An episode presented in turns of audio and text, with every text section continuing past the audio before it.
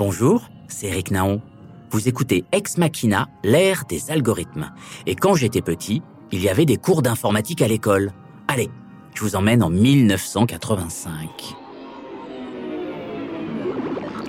Depuis la rentrée scolaire 85, le plan informatique pour tous met en place des ordinateurs dans les écoles. Apprendre l'informatique à nos enfants, c'est les préparer aux emplois de demain. Pour nous, la France avance. À l'époque, les ordinateurs s'appelaient MO5, TO7 ou Amstrad CPC 6128, celui avec des grosses disquettes, vous savez. Bon, de toute façon, on ne sait plus vraiment ce que c'est une disquette aujourd'hui, ni un zip, ni une clé USB, enfin bref. À l'école, on apprenait le basique et le logo, les rudiments du code, tout en jouant à des jeux vidéo pixelisés. Les enseignantes, les enseignants étaient formés, il s'agissait pour la France d'être à la pointe de la technologie pour être à la pointe de la pédagogie. Le programme informatique pour tous de 1984 a bugué, trop cher, trop de logistique, etc. et n'a jamais vraiment atteint son objectif. Mais la problématique reste la même, être à la pointe de la pédagogie grâce au numérique. Comment les outils numériques nous aident à développer les compétences que l'on attend des étudiantes et des étudiants aujourd'hui? Évidemment, les cours en distanciel ont connu un développement pas toujours très heureux avec la pandémie de Covid-19. Mais il y a fort à parier que de cette expérience traumatisante pour tout le monde, nous saurons tirer des enseignements pour l'avenir. À Paris Dauphine, nous faisons des MOOC, des cours en ligne ouverts, des SPOC plus restreints, des tutos vidéo et le numérique nous permet d'explorer des manières d'enseigner et d'apprendre que nous n'imaginions pas il y a dix ans. Les professeurs ne sont pas des machines, mais ils cèdent des algorithmes pour faire progresser la connaissance.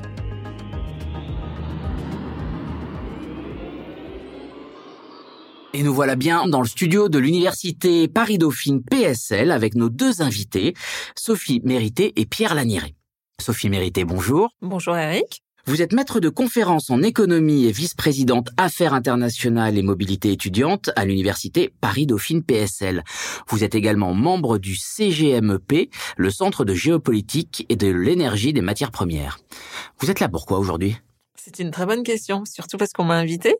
En face de vous se trouve Pierre Laniré. Bonjour Pierre. Bonjour Eric. Vous êtes délégué à l'innovation et à l'accompagnement pédagogique à l'Université Paris-Dauphine PSL. Vous êtes co-responsable du Master Business Consulting et Digital Organization, le Master 128 pour les intimes. Et vous êtes également membre du comité de pilotage Dauphine Numérique à l'origine de ce podcast. Merci à vous. Également, vous avez lancé euh, le premier podcast dauphinois Nouvelle stratégie pour les étudiants pendant les phases de confinement. Je vais commencer par citer le Conseil national du numérique qui dit ⁇ Le savoir ne se consomme pas, il se co-construit ⁇ Comment les technologies numériques aident à ça, Pierre Laniret les technologies numériques, elles nous offrent des possibilités d'innovation dans nos cours de, différentes façons. Elles nous permettent de faire des cours euh, avec des contenus plus interactifs, euh, elles nous permettent de faire des cours à distance, elles nous permettent de créer des ressources qui seront consultables à d'autres moments que les temps de classe. Et donc, on va dire qu'elles étoffent la panoplie d'outils pédagogiques qu'un enseignant est susceptible de mobiliser euh, pendant un cours. Alors concrètement, on parle de quels outils? Il y a un très vieil outil hein, qui permet de faire de l'apprentissage à distance et ça s'appelle le livre. Maintenant, les technologies qu'on utilise aujourd'hui à l'université sont de nature plus numérique, on va dire, et ce sont des plateformes d'apprentissage sur lesquelles, par exemple, on va déposer des documents, peut-être des plateformes d'apprentissage sur lesquelles aussi on va intégrer des quiz, des questionnaires, des manières de suivre l'apprentissage euh, d'un apprenant. Ça peut être des contenus encore plus interactifs avec des, des, contenus numériques type vidéo, audio, au sein desquels on peut même euh, intégrer des, euh, des, questionnaires et des quiz. Voilà, c'est un ensemble de, nouvelles expériences pédagogiques qu'on est capable d'offrir de cette façon-là aux, aux, apprenants. Sophie Mérité, vous en tant qu'enseignante, vous utilisez ces, ces nouvelles technologies. Est-ce qu'elles vous les trouvez utiles? Alors oui, tout à fait, je les utilise et oui, je les trouve très utiles, même si euh, au premier abord, euh, quand on enseigne euh, en université, on se dit pas obligatoirement que le numérique peut nous aider.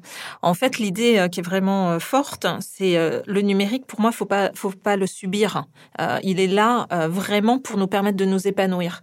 Et dès lors que l'on a compris, en tout cas pour moi, ça a été le cas, cet élément, cela change le rapport que l'on peut avoir avec le numérique.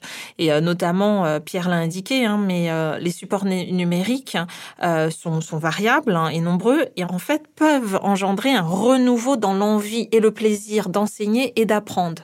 En tout cas, je l'ai vécu comme ça. Et il y a aussi une génération d'étudiants qui est en demande vis-à-vis du numérique. Alors ça, doit être assez difficile comme ça de se réinventer au quotidien. Euh, comment est-ce que vous faites?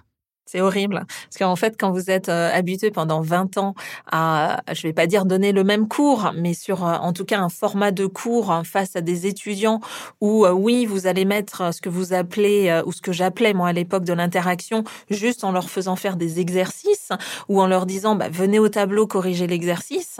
On se rend compte, et notamment grâce aux ingénieurs pédagogiques du CIP, que en termes d'ingénierie pédagogique, il faut en fait construire un cours, repenser son cours. Quand je dis ça, on pourrait, on pourrait imaginer que nos cours ne sont pas construits. Si, le sont, mais ils ne sont pas construits pour faire obligatoirement passer le message que l'on souhaite. Et le message que l'on souhaite, peut-être qu'on n'arrive pas à le faire passer. Et c'est là où le numérique est très intéressant. Alors Pierre, justement, vous pilotez euh, le, CIP, hein, le Centre d'innovation pédagogique.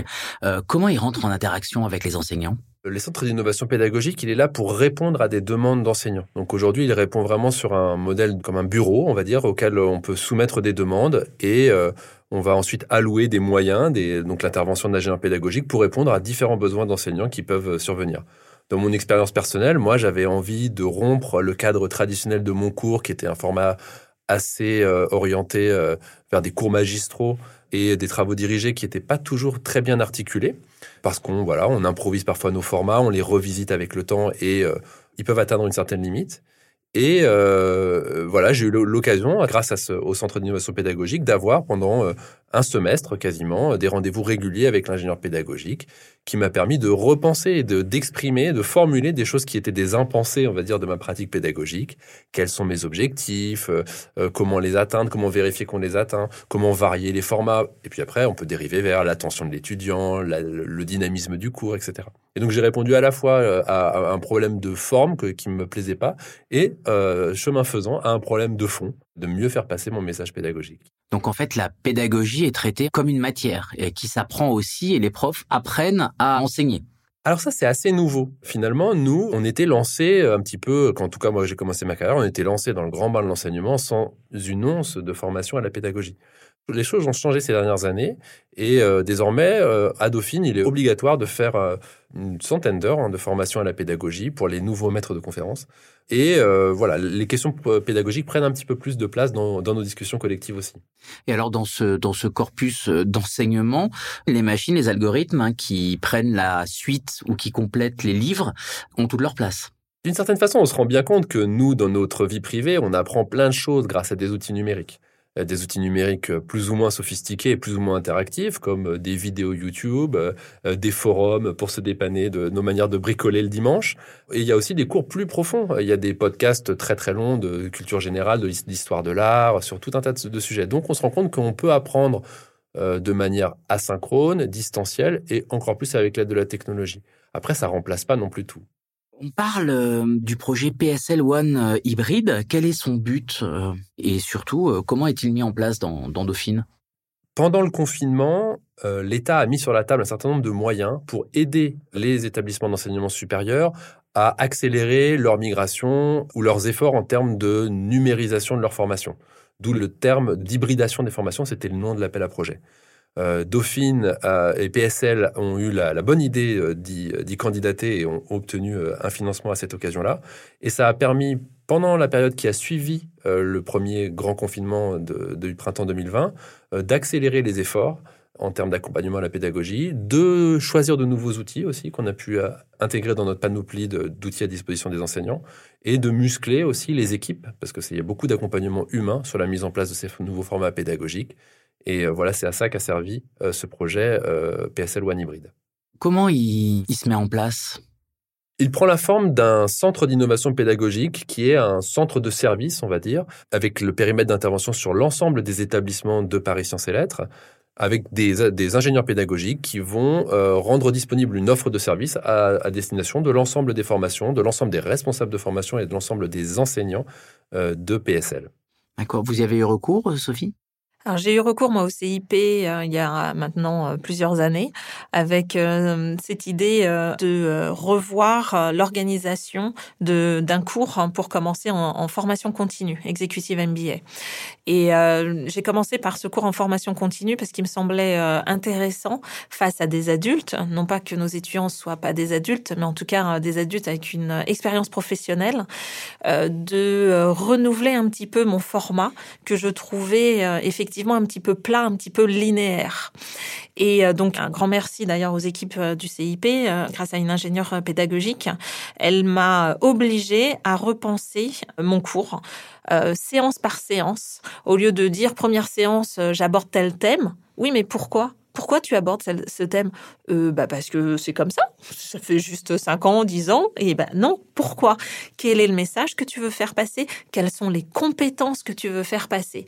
Et donc, chez moi, ça, ça fait écho parce que euh, j'ai une expérience à l'international. Et en fait, dans le monde anglo-saxon, on fait euh, d'emblée la différence entre l'objectif du cours et le fameux learning outcomes. Le learning outcomes, c'est vraiment les compétences hein, du cours. Et donc là, je me suis dit, ah, mais ça y est, en France, on commence à avoir ce genre d'intérêt. Et je me suis dit, allez, on y va, on y va. Ça a été une horreur. Ça a été une horreur pour moi de repenser mon cours. Parce que c'est vrai que quand on est enseignant, habituellement, on a plutôt euh, le rôle de, euh, euh, on est le chef, le cours est donné tel quel et on se pose pas trop de questions. L'étudiant comprend pas. Bon, bah, c'est peut-être pas obligatoirement nous qui avons fait une erreur. Et là, c'était intéressant de reprendre chaque concept, de revoir les liens, de comprendre les compétences qui étaient attachées. Et donc, sur la formation continue, c'était, je trouve, assez intéressant. Et vous avez vu une différence, vous, euh, dans votre cours, et vos élèves ont-ils vu une différence? Alors, moi, j'ai eu euh, pas du plaisir au départ à revoir mon cours parce que c'est beaucoup de travail. Je pense que ça, il faut quand même l'avoir en tête. Euh, moi, ça a été euh, des, soirées euh, pendant plusieurs mois à, revoir le format du cours. et petite anecdote, l'ingénieur pédagogique qui, qui m'accompagnait au départ m'a fait prendre une feuille blanche en me disant repense ton cours. Et là, j'ai dit mais non, mon cours il est déjà fait. Donc et non, fallait repartir de zéro. Et donc voilà, il a fallu que j'accepte hein, de repartir de zéro. Et une fois qu'on j'avais repensé euh, le cours, bah faut le mettre en œuvre. Donc il y a euh, deux parties. Hein. Euh, donc pour moi au départ ça n'a pas été obligatoirement très agréable. Une fois que j'ai accepté, ça a été agréable. Ça a même été ouvrir des possibilités extrêmement grandes que je n'avais pas en tête. Donner le cours a été du pur plaisir et le retour des étudiants m'a soulagé en me disant j'ai fait ce travail moi, ça me plaît, mais eux, ça leur plaît beaucoup. Et donc, moi, j'ai une vraie différence aussi euh, dans euh, l'évaluation du cours. Je pense qu'avant, les, les étudiants m'aimaient bien, moi, Sophie Mérité, mais que mon cours n'était peut-être pas obligatoirement le plus intéressant au monde. Euh, il est toujours pas le plus intéressant au monde, mais au moins, là, j'ai une évaluation aussi de mon enseignement et je vois euh, les points à améliorer, je vois ce qui leur a plu. Et donc, je trouve ça extrêmement intéressant de ce point de vue-là. C'est votre cas aussi, Pierre, dans vos, dans vos enseignements? Absolument. Moi, ça m'a vraiment donné un confort d'enseignement que j'ai trouvé très renouvelé et, vraiment très positif. Euh, j'ai vu une vraie différence dans la perception des étudiants sur la qualité du cours, même si on n'évalue pas euh, nos formations euh, dans, ces, dans ces dispositifs-là. On a des retours qui, sont très, très, très, très positifs. Et puis, pour la petite anecdote me concernant, hein, j'ai mis en place ce nouveau format de cours en septembre 2019. Il était beaucoup plus adapté à un passage euh, en distanciel. Euh, j'ai subi euh, des grèves RATP et SNCF à la fin de l'année, puis le confinement. Et je dois dire que je, je me suis vraiment félicité d'avoir mis le coup de collier qu'il fallait pour passer le cours sur le format que j'avais choisi, parce que je pense que l'expérience a été quand même beaucoup moins dégradée que si j'avais conservé le format antérieur du cours. Bah, justement, oui, le confinement, c'était une horreur ou c'était une chance? Ça a été un, moment très particulier. Je n'ai plus exactement les chiffres en tête, mais la, direction du numérique nous les avait communiqués à un moment donné. Quelques semaines avant, il y avait une cinquantaine de réunions Teams par semaine, et tout d'un coup, on est passé à des, centaines et des milliers de, cours en visioconférence. Pour beaucoup d'enseignants, ça a été quand même, euh, et d'étudiants, un moment difficile. Il euh, fallait maîtriser des outils qu'on n'avait pas forcément pris le temps de s'approprier par le passé et on a dû euh, bah, devenir des formateurs à distance, qui est quasiment un métier euh, différent hein, d'être formateur en, présentiel. Donc très difficile. En même temps, formidable coup d'accélération euh, sur l'appropriation de ces, de ces technologies-là.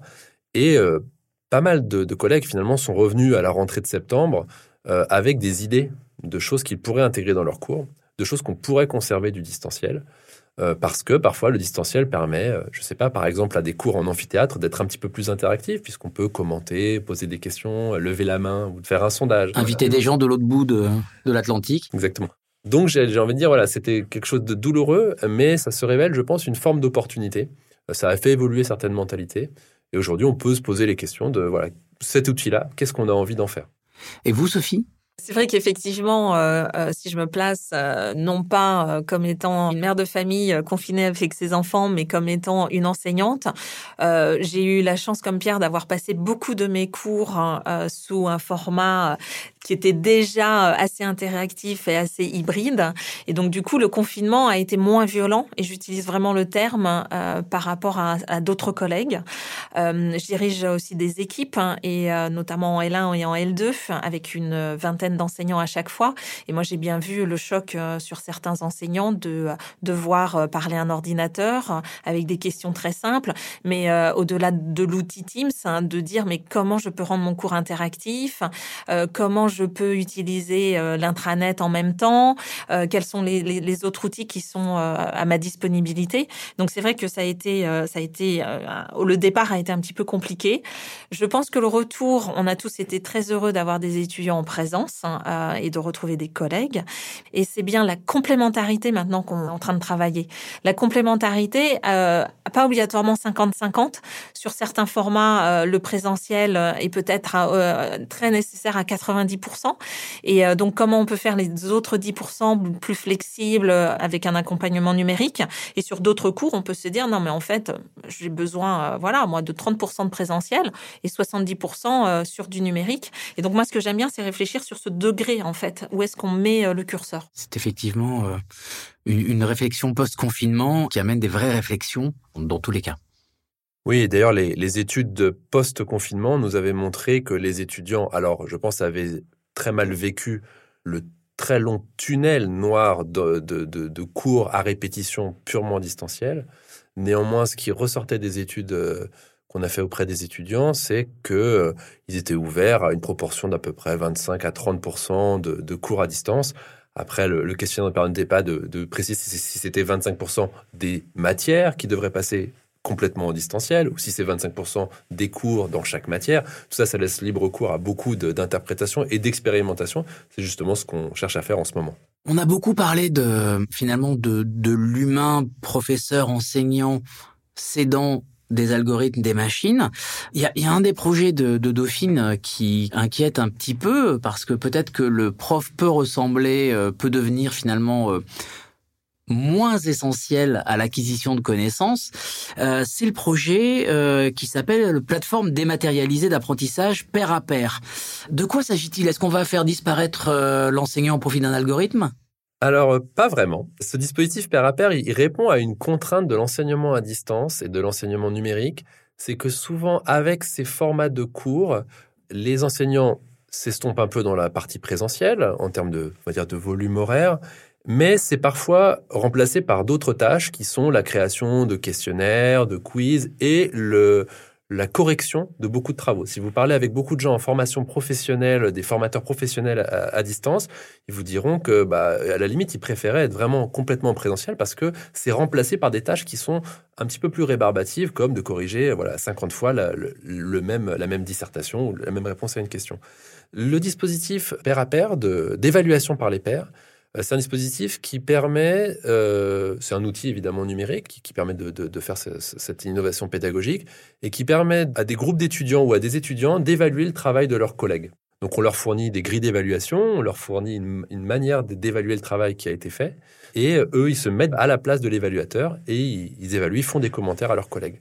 Ça a un avantage évidemment en termes de temps de travail euh, pour l'enseignant, mais aussi ça met, euh, ça change la posture en fait de l'étudiant qui se retrouve à parfois évaluer un groupe euh, ami sur un travail que lui-même a peut-être pas très bien réussi. Et donc de corriger ses camarades est une manière pour lui aussi d'apprendre ce qu'il lui-même aurait dû faire. Mais est-ce qu'on est sûr, enfin la, question est lambda, mais est-ce qu'on est sûr que l'étudiante, l'étudiant va évaluer de manière sincère? Alors ça c'est intéressant c'est jamais très sincère. Parfois, ils sont justement un petit peu excessivement sévères. parfois excessivement généreux parce que gêné d'être dans cette posture-là. Parfois, ils pensent même qu'on fait ça justement pour ne pas s'en occuper, alors que finalement, mettre en place les plateformes d'évaluation pair à pair, c'est quelque chose qui prend beaucoup de temps. Euh, donc, on les met dans une situation d'inconfort, mais c'est précisément ce que j'aime bien dans les innovations pédagogiques, c'est que justement, on déstabilise un petit peu les codes habituels et en fait, il en ressort toujours quelque chose. Oui, c'est sortir de sa zone de confort, aussi bien pour l'enseignant que pour l'étudiant d'ailleurs. Alors nous, en L1, en microéconomie, en L2, microéconomie, on avait euh, euh, mis obligatoire le peer-to-peer et avant le confinement. Et en fait, avec le confinement, on a un petit peu allégé notre système. Mais le peer-to-peer, on l'avait mis en place pour permettre aux étudiants, par rapport à la microéconomie, qui n'est pas obligatoirement la matière qu'ils préfèrent, on va être honnête, on l'avait mis en place pour que les étudiants prennent aussi conscience qu'ils pouvaient euh, s'aider, s'entraider, partager un savoir. Et euh, comme l'a dit euh, Pierre, ça permettait aussi aux enseignants de préparer des, des grilles d'évaluation qui étaient partagées aux étudiants. Et donc ça, c'était assez intéressant puisque l'étudiant se met aussi à notre place. Et donc parfois, ils ont l'idée que ah, on met une note un peu au hasard. Non, il y a une grille. Ils doivent suivre la grille. Euh, la, question que tu as posée, euh, Eric, est très intéressante aussi sur la peur que l'étudiant va être trop sympathique. En fait, c'était la remarque et la critique que j'ai eue de mes enseignants qui m'ont dit non mais Sophie, ils vont tous se mettre 16 ou 18. Et non, pas du tout. On a plutôt eu euh, des étudiants et même entre binômes amis qui se mettaient des, pas des bonnes notes. Après, on va être honnête, on a quand même demandé à nos enseignants de faire une vérification et globalement, on n'a pas eu de, de notes trop élevé. Ça a été euh, relativement bien fait. Et euh, ce qui est intéressant, c'est que ça remet euh, en cause ou en question la, relation hiérarchique, puisque là, ils sont entre amis, mais ils vont se, se noter le travail, mais il n'y a pas la notion de critique. Elle n'est pas prise de la même façon.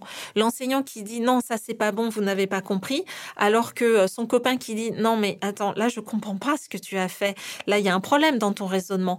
L'étudiant ne va pas le prendre de la même façon. Et nous, c'était dans cette direction qu'on voulait absolument euh, travailler, en fait. Donc, vos, vos premiers retours sont assez positifs. Totalement. Absolument. Il y a un autre projet euh, qui s'appelle un drôle d'acronyme qui s'appelle le CVI, le coach virtuel intelligent pour les apprenants au quotidien. Alors d'ailleurs, j'adore ce terme d'apprenant, mais euh, qu'est-ce que c'est le CVI, ce coach virtuel? Alors le CVI, euh, c'est euh, un projet d'ailleurs qui a été lauréat euh, Trophée Île-de-France. Et c'est basé hein, sur un moteur d'intelligence artificielle. Et donc c'est un système, on va dire, qui propose des recommandations de contenu ciblé aux apprenants, donc aux étudiants. Et euh, donc on va euh, pouvoir euh, proposer un apprentissage à leur rythme aux étudiants. On va personnaliser les recommandations que l'on fait aux étudiants. On va pouvoir suivre leurs performances. Et donc les aussi bien les étudiants que l'enseignant est gagnant. Et non, la machine ne remplace pas l'homme. Avant que vous me posiez la question. Mais alors comment on fait quand vous dites des recommandations euh, euh, prenons un exemple d'une matière quelle qu'elle soit. Pour que le système fonctionne, on demande à l'enseignant, et donc je, je l'ai euh, vécu, on demande aux enseignants un arbre de compétences. Donc la notion de la compétence est encore au cœur du système, et on va demander à l'enseignant de faire des liens dans les compétences. Et donc, bah, pour comprendre quelque chose, quelles sont les différentes étapes qui sont nécessaires à la compréhension.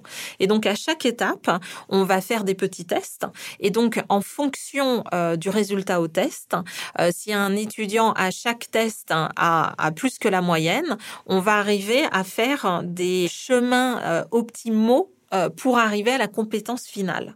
Et donc, évidemment, on travaille avec un très grand nombre d'itérations. Donc, plus le nombre d'étudiants est important, plus on voit le parcours que nous, on a construit est vraiment le parcours hein, qui est fait par les étudiants.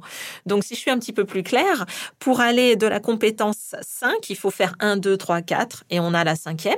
C'est comme ça que je construis. Mais peut-être que l'étudiant, en fait, il va d'abord acquérir la 3, puis la 2, puis la 4 et la 1 et enfin la 5. Et là, je me dis, ah ben, j'ai un problème par rapport à la construction de mon cours. Et donc, ça permet aussi à l'enseignant, un, de reposer encore une fois son cours, de repenser euh, son cours, de connaître le mode d'utilisation euh, de l'étudiant par rapport à son propre cours. Ça s'incarne comment? Comme un exercice, comme des devoirs à la maison? Vous, faites, vous allez faire une demi-heure avec votre coach euh, comment, vous faites ça? Alors d'abord, euh, vous n'êtes pas obligé de faire appel au coach. Euh, souvent, les étudiants font appel au coach parce qu'ils ont le réflexe du chatbot hein, et donc de, de, poser aussi des questions parce qu'on peut poser des questions au coach. Et donc le coach va vous dire, vous n'avez pas réussi le quiz numéro 3, nous vous recommandons telle ou telle activité à refaire. Ces activités peuvent être des lectures, des vidéos, euh, des exercices, et euh, donc ça nous permet de donner des recommandations aux étudiants. Ça permet aux étudiants une flexibilité d'apprentissage, c'est-à-dire qu'ils peuvent le faire chez eux quand ils veulent, à leur rythme. L'enseignant peut contrôler l'apprentissage, euh, donc chaque mois je fais le bilan, je regarde ah oui là j'ai un étudiant qui est un petit peu à la traîne, donc ça permet de ce point de vue-là de suivre. Ça permet d'identifier euh, les lacunes de chaque étudiant et les faiblesses du cours. Euh, encore une fois, hein, c'est repenser son cours pour permettre à l'étudiant un apprentissage euh, personnalisé pour lui permettre d'acquérir des, compétences que l'on estime importantes. Pierre, vous avez un avis sur le, le code virtuel? Vous l'avez essayé? Je l'ai pas essayé parce qu'il faut, en tout cas, c'est aujourd'hui la conclusion à laquelle on est arrivé en, au moins à ce stade de développement, c'est qu'il faut quand même des grandes cohortes. C'est mieux d'avoir des grands effectifs et donc on les a plutôt euh, dans les cours euh, euh, auxquels participe Sophie ou qu'elle anime, plus que dans, les miens où on est plutôt sur une centaine d'étudiants. néanmoins, je trouve ça très intéressant en fait de creuser ces expérimentations pédagogiques là qui ont une forte connotation là pour le coup technologique euh, parce que ça nous permet de nous tout simplement de rester un petit peu à la page et même à l'affût de ces opportunités-là. Si vous regardez beaucoup d'éditeurs de logiciels, ils proposent des choses qui sont des coachs virtuels. Nous, on a la chance d'avoir développé le nôtre, euh, pas tout seul, avec un ensemble de, partenaires évidemment, mais euh, voilà, on est sûrement une des rares universités françaises à, à utiliser ce type de technologie-là, même si c'est encore sur un volume de cours assez réduit, ça nous permet d'apprendre énormément de choses. Alors on, a vu euh, comment on apprenait euh, à l'aide de la machine, euh, comment on, était dans l'acquisition de compétences. il y a un point qu'on n'a pas abordé, c'est l'évaluation. Enfin, on a vu un peu de peer-to-peer, etc. Sur les examens, finalement, est-ce qu'il y a des solutions technologiques qui vont remplacer, notamment pour les Dauphinois qui nous écoutent, la fameuse porte de Charenton et les grandes tablées d'examen ah, c'est une, une question très intéressante parce que je pense que justement, euh, comme vous le soulignez, il y a une dimension assez rituelle même à ces examens de passage euh, de fin d'année. Je pense qu'on en est qu'au tout début euh, des de l'intégration de ces outils technologiques dans nos modalités d'évaluation. Ce qu'on voit aussi par ailleurs arriver, c'est qu'il y a aussi des outils d'intelligence artificielle qui finissent par arriver sur le marché qui sont capables d'écrire des dissertations de manière automatique. Donc la question va se poser à un moment donné de à quel point la technologie nous sert ou au contraire elle nous dessert. Euh, c'est vrai que c'est quand même, je l'ai dit tout à l'heure, une grosse contrainte des cours à distance, des cours fortement hybridés, c'est la charge de l'évaluation. Et pour l'instant, on n'a pas trouvé, en tout cas, que répondre par juste des QCM était une solution satisfaisante. Et puis derrière, tu as le plagiat qui euh, vient tout de suite, en fait. Et aujourd'hui, je pense qu'on n'est pas encore très mûr de ce point de vue-là. Je pense qu'on a tous entendu euh, la fameuse anecdote euh, de l'étudiante en Chine ou à Hong Kong qui était surveillée par une caméra et elle a juste utilisé son mouchoir ou éternué et elle a été déclarée comme étant en fraude. Donc, je pense que, voilà, au niveau mondial, il y a des systèmes hein, qui existent, mais en tout cas en France, on est, je pense, pas encore très mûr de point de vue-là. D'accord, donc l'année prochaine sera porte euh, porte de Charenton.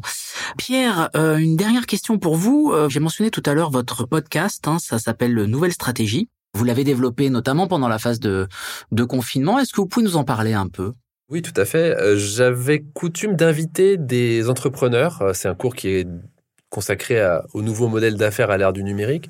Donc j'avais coutume d'inviter des entrepreneurs pour qu'ils viennent partager euh, leur expérience euh, pendant la classe. Encore une fois, dans l'idée de rompre un petit peu la monotonie, euh, ressentie en tout cas par moi, de, du cours magistral de trois heures.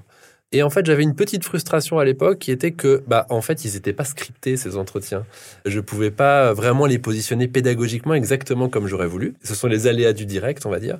Et euh, donc, j'avais cette idée-là en tête. Et quand j'ai vu le confinement arriver, je me suis dit que c'était en fait une, l'occasion de franchir le pas Et comme je ne pourrais pas les inviter de toute façon cette année-là, qu'il fallait que je trouve une, une, solution alternative. Et donc, on s'est lancé dans euh, la première production de ce podcast, qu'on a enregistré d'ailleurs dans ces studios.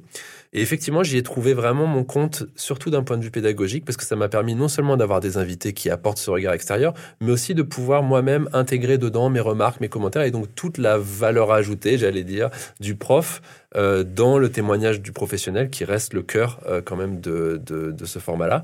J'ai eu de très bons retours euh, des étudiants. Euh, déjà parce que c'est nouveau et que c'est, on va dire, euh, dans l'air du temps. Euh, aussi parce que c'est un format qui est très souple dans la manière dont on peut, le, on peut en prendre connaissance. On peut faire ça en faisant ses courses ou en allant courir, etc. Et comme les étudiants avaient quand même pas mal de tunnels, justement, de visio, le fait qu'on puisse continuer à distance, mais sur un format qui leur permette un petit peu de se détacher de l'écran, finalement, c'était peut-être pas plus mal.